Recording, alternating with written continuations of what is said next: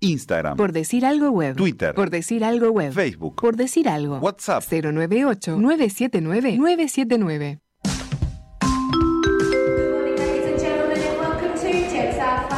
Modo avión. El deporte como excusa.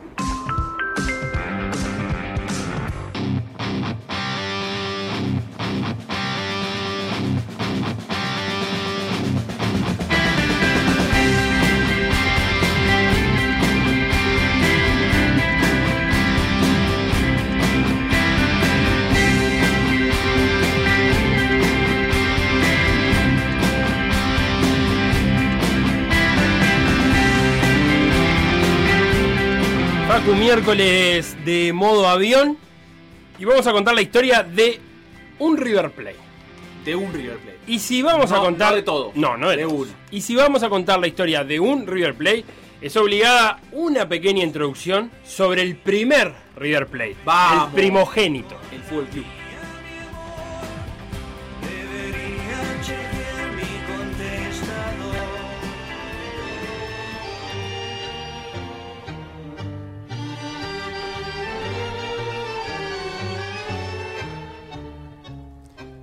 Todo empezó en el Río de la Plata, año 1897, año en el que nace Gerardo Matos Rodríguez, que cuentan que siempre que llegaba a una reunión entraba el grito de aquí llegó un tricolor.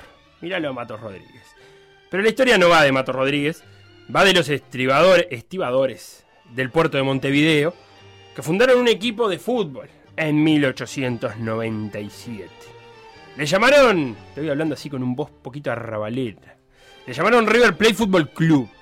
El nombre surge inspirado de los barcos ingleses que venían al Río de la Plata y sus insignias decían River Plate. No sé por qué traducían el Río de la Plata, pero bueno, decía River Plate. Y bueno, para. Se llama Río de la Plata, no se llama River Plate, se llama Río de la Plata. Y está, pero. para- eh, ellos traducen todo, los ingleses traducían todo. Si llegan al Nilo, no pondrían Nilo, pondrían Nile. ¿No? Y tampoco Nilo, porque Nilo ya, ya es traducido. La- Para mí tiene lógica, ¿qué que te diga?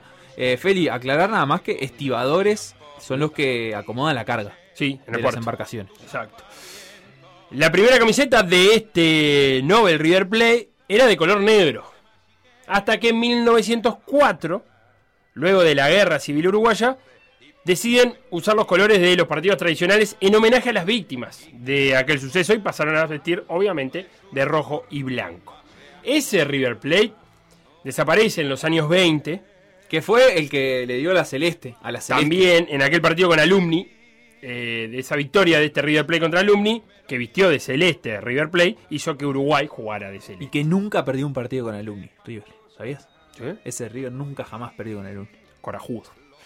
En los años 20 Grande. desaparece, pero River Platenses de primera hora habían fundado dos equipos, el Olimpia Fútbol Club y el Club Atlético Capurro, dos equipos divididos por la calle Sarandí, al sur Olimpia, al norte Capurro. En 1932 estos dos equipos de la aduana obviamente se fusionan y forman el actual Club Atlético River Plate, que es heredero del River Plate Fútbol Club. En 1901 nace el River Plate argentino. También nace en un puerto, nace en el barrio de La Boca, eh, y nace y se ponen el mismo nombre por las mismas razones, por River Plate y los barcos. Pero no por el equipo uruguayo, No por el equipo uruguayo. que se había fundado hacía cuatro Claro, años. y es el River Plate argentino el que inspira al River Plate paraguayo.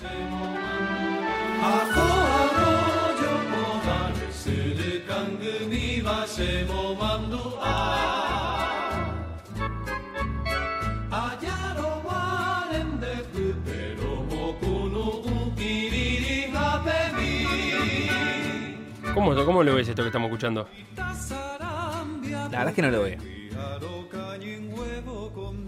Déjame escuchar un más.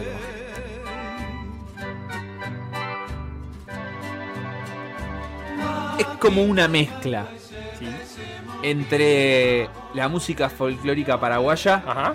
y una banda de sonido de película de princesa de Disney, pero no de las nuevas, de las viejas. Claro. Como que te De la época fantasía, ahí. Esas Sí. primeras cenicientas, Blancanieves. Sí, algo así, con, No con está esa, con, con esos vientitos, ¿viste? Caminando por el bosque, dice usted. Algo así. Algo así. Estamos escuchando una de las primeras guarañas que se compusieron. Guarañas es un género, un ritmo, un ritmo típico paraguayo, creado por José Asunción Flores. Y esta guaraña que estamos escuchando se llama Muricao. Mburicao. Justamente, Mburicao, como el barrio asunceño donde nació el River Plate de Paraguay en 1911. Mburicao es el barrio donde se ubican embajadas, residencias y además la vivienda presidencial. Un barrio cheto, digámosle. River Plate, paraguayo, el de Asunción, usa los colores rojo y blanco, aunque también suele agregarle el azul. La historia es así. Cecilio Báez, paraguayo que estudiaba en Argentina, reúne a sus amigos para formar un equipo en Asunción. Y los amigos le piden a Cecilio que elija un nombre, ya que estaba y que tenía tantas ganas de armar un equipo. Y Cecilio resulta que era simpatizante del River Plate argentino y decide llamar así al nuevo equipo. Empiezan a entrenar entonces en un predio de un colegio donde también lo hacían otros cuadros. ¿Y qué hacen? Como eran varios cuadros en un mismo lugar, deciden delimitar su cancha con carteles. Y esos carteles eran publicidad de El Quelito. Que era como el Pocositio, el Mirador y Ahí va. el otro. Y eh, eh, Rayo Rojo. Ahí está. Entonces le, le empiezan a poner carteles. Y esos carteles, esas estáticas para separarlo, que le hab- habrán agarrado por ahí, eran de El Quelito, que era una marca de golosinas, helado, refresco, se va a amar, ponele. Cosas con mucho azúcar. Como que entre el Méndez Piana y el Parque Palermo pongas uno- unas estáticas. Ahí de Kibón, helado Kibón, esas cosas. Entonces, ¿qué se le empezó? Se lo empezó a conocer al equipo como el Quelito. Vamos al Quelito, vamos a ver al Quelito. Y es el apodo oficial, y está más que establecido, que a River Plate le digan el Quelito. Así que Peñarol cuando enfrenta a River Plate va a enfrentar al Quelito. Y además lo de llamarse River Plate le aseguraba cierto marketing. Lo dice su presidente actual. Al llamarnos River Plate, todo el mundo nos conoce O no. Gracias Argentina. Ta, Ponemos ahí que- Fundado, como decíamos, en 1911, solo un año después gana su primer título, que era una liga centenario, se llamaba así, para clubes no afiliados a la Asociación Paraguaya. Y en 1914, tres años después, logra el ascenso a Primera División. Y además, en esos primeros años, registra la mayor goleada de la historia en la Primera Paraguaya, un 16 a 0 al Marte Atlético eh, en 1919, que también cuentan, constituye la mayor goleada registrada en la primera división de cualquiera de los 10 países miembros de Conmebol. Tomá pa' vos. Ah, mira. Suena raro y nadie crea en mi amor. Directo y al grano siempre resultó mejor. Me estoy crucificando y no perdón. Me está saliendo caro, mejor salgo a hablar con vos. Y hoy cada día, cada día, cada día, cada día pienso un poco más en vos. Te iba olvidando y me encontré contigo por la calle. Traté de ¿Mejoré, Facu, con la música? No, tampoco. Fui recordando ¿Qué, de qué, sería esto? Estos son los cachiporros. Ah, los cachiporros, ¿sabes que los vi una vez en ¿Eh? vivo? En el, Estuvieron en el Coquín acá. sí. Claro. Eh, pero no es de las mejores canciones de cachiporro esta. ¿No? Tiene- tienen cosas más fiesteras. Claro, Eh, tiene. Bueno, empezó siendo una banda de cumbia, lisa y llana. Son casi El- como un eh, Pantrar en calor de Paraguay, por eso. Pongámosle. Son el Pantrar en calor paraguayo. Y eh, comparten en uno de sus discos el mismo productor de No Te Va a Gustar, que los hizo sonar bastante parecido a No Te Va a Gustar a los cachiporros en algún Y a momento. Vicentico. Pero está muy linda esta banda, recomiendo buscarla. Cachiporro con K empieza. Eh, River Plate de Asunción es un habitual de la primera división. En sus 110 años de vida jugó 76 años en primera. No salió campeón nunca. Tuvo tres subcampeonatos.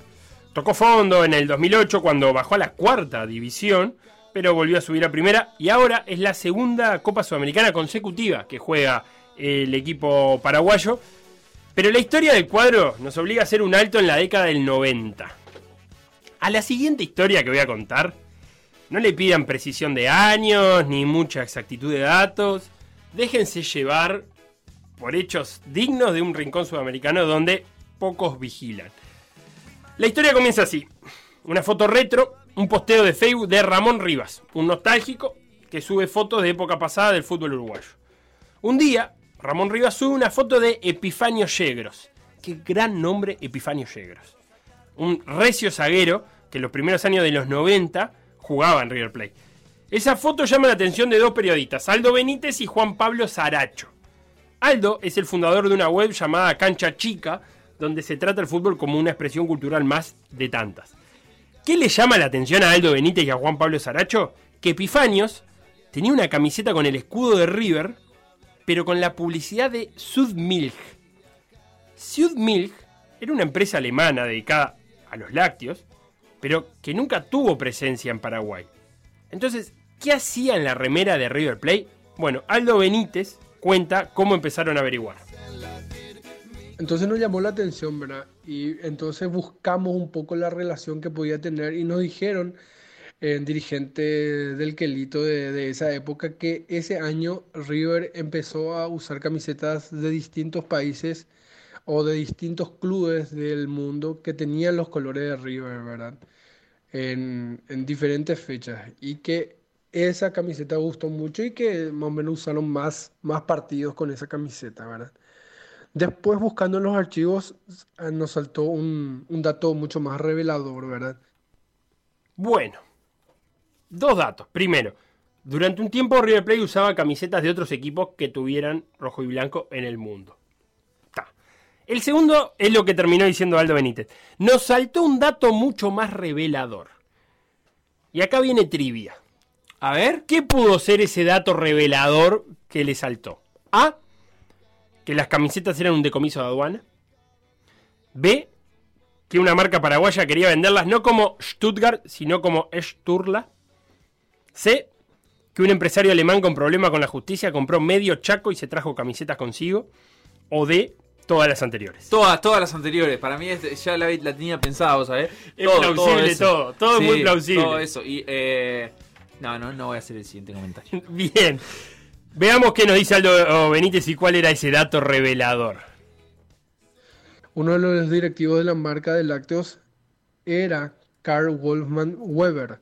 Es un empresario alemán que llegó a Paraguay a principios de los 90 justamente y como muchos Check. otros empresarios se compró varias hectáreas en el Chaco. Pero él tenía una historia atrás que eh, tenía un pedido de proceso de extradición Check. y que se hizo muy famoso en ese entonces también por extenderlo durante casi 10 años el proceso de extracción.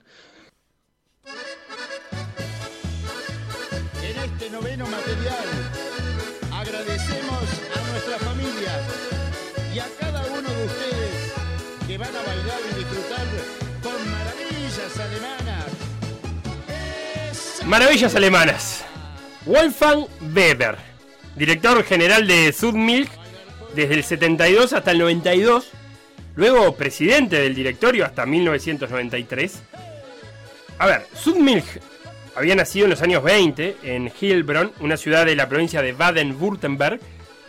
La capital de Baden-Württemberg es Stuttgart. O sea que el equipo más importante de ahí es el de Stuttgart. La empresa se transformó en el mayor grupo lácteo alemán, el Conaprole de Alemania, de la Südmilch. Facturaban un disparate, Facu, 13 mil millones de marcos alemanes anuales. Me preguntarás, ¿cuánto es eso en euros?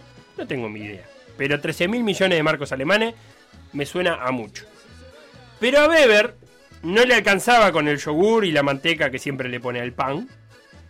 Y junto a un empleado del Deutsche Bank hicieron desaparecer 4 millones de euros.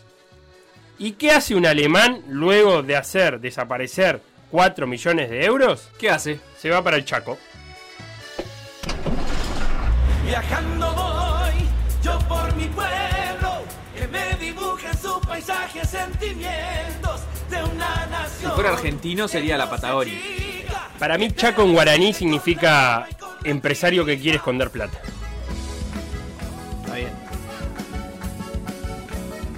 Weber se pasó comprando hectáreas. Qué música, eh. Está lindo.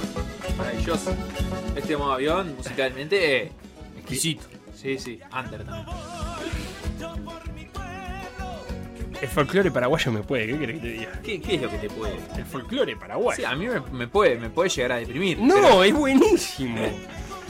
Weber se pasó comprando hectáreas, decía, entre ellas una de las estancias más modernas en todo el Chaco paraguayo, en donde se dedicaba a la ganadería y producción de frutas. ¿eh? Tenía 22 habitaciones, 5 piscinas climatizadas, hacía una vida social casi normal.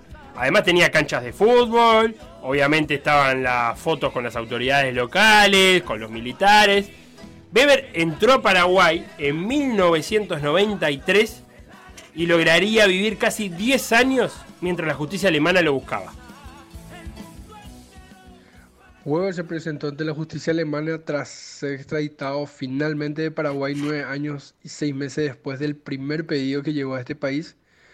En Paraguay dejó su recuerdo más valioso involuntariamente, es, es cierto, en esa gloriosa camiseta que defendió con hidalguía Epifanio Yegros en las calurosas jornadas domingueras futboleras en los jardines del Quelito acá de Asunción.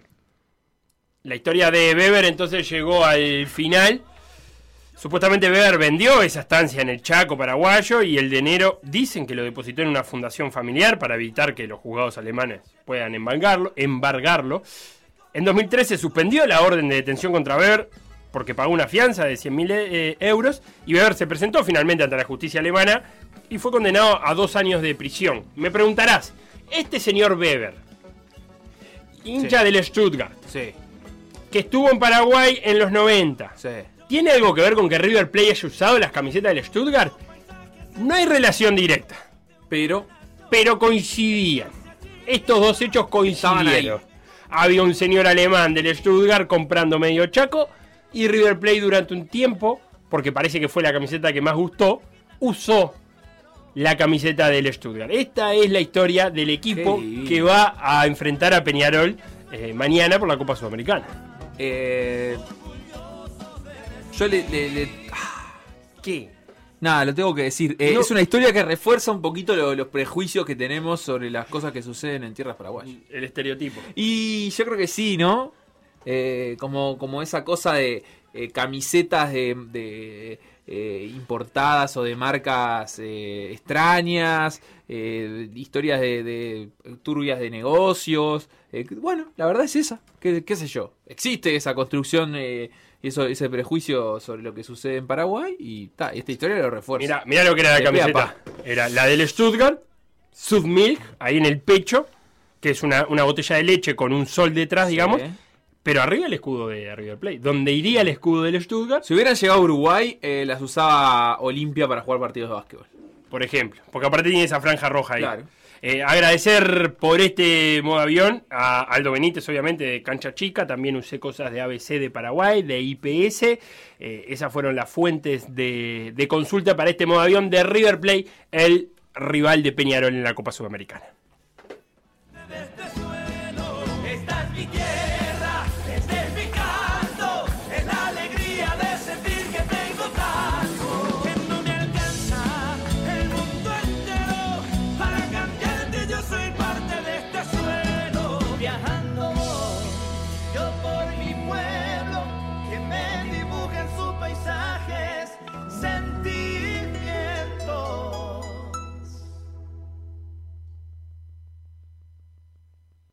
Por decir algo. Instagram, Por decir algo web. Twitter. Por decir algo web. Facebook, Por decir algo. WhatsApp. 098 979 979.